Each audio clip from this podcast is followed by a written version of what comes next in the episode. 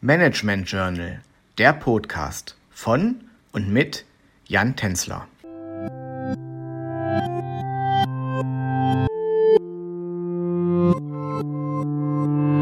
Hallo und willkommen zurück zu unserem Podcast Herausforderungen und Besonderheiten von Familienunternehmen. In der letzten Folge haben wir begonnen, uns intensiver mit der Corporate Governance von Familienunternehmen zu beschäftigen.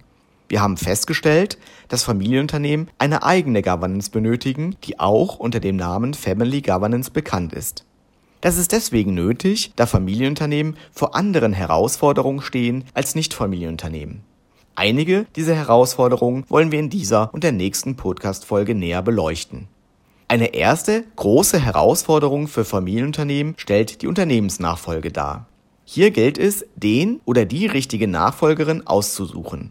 Dabei sind viele Familienunternehmer geneigt, dem eigenen Nachwuchs den Vorzug vor externen Managern zu geben. Das ist auch nicht weiter problematisch, solange der Nachfolger genügend qualifiziert ist, das Unternehmen zu führen.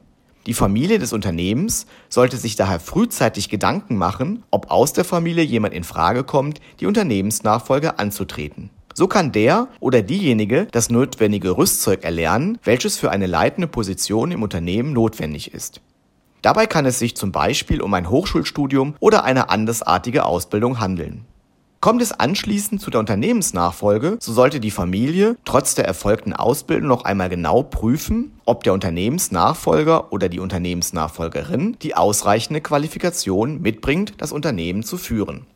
Obwohl es eine hundertprozentige Absicherung nicht gibt, haben sich in der Praxis einige Vorgehensweisen etabliert, die gut geeignet sind vorauszusagen, ob die Qualifikation des Unternehmensnachfolgers ausreicht, als Manager im Unternehmen erfolgreich zu sein. So kann die Qualifikation beispielsweise dadurch gezeigt werden, dass der Unternehmensnachfolger eine vergleichbare Position erfolgreich in einem fremden Unternehmen vor dem Eintritt ins eigene Unternehmen innehatte. Daneben haben sich verschiedene Personalberater darauf spezialisiert, die Qualifikation des potenziellen Kandidaten zu überprüfen. Beispielsweise durch verschiedene Tests oder Assessment Center. Hat die Familie interne Nachfolge stattgefunden, so gilt es weiter für die Familie des Unternehmens, die Nachfolge den Mitarbeitern gegenüber zu kommunizieren und die zukünftigen Kompetenzen des Seniors und des Juniors klar zu verteilen.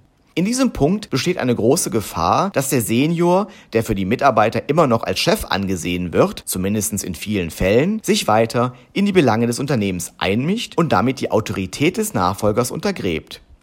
Hier sollte frühzeitig festgelegt werden, inwieweit oder inwiefern der ehemalige Unternehmenslenker noch Mitspracherecht im Unternehmen hat. Das kann zum Beispiel durch eine Tätigkeit im Beirat erfolgen.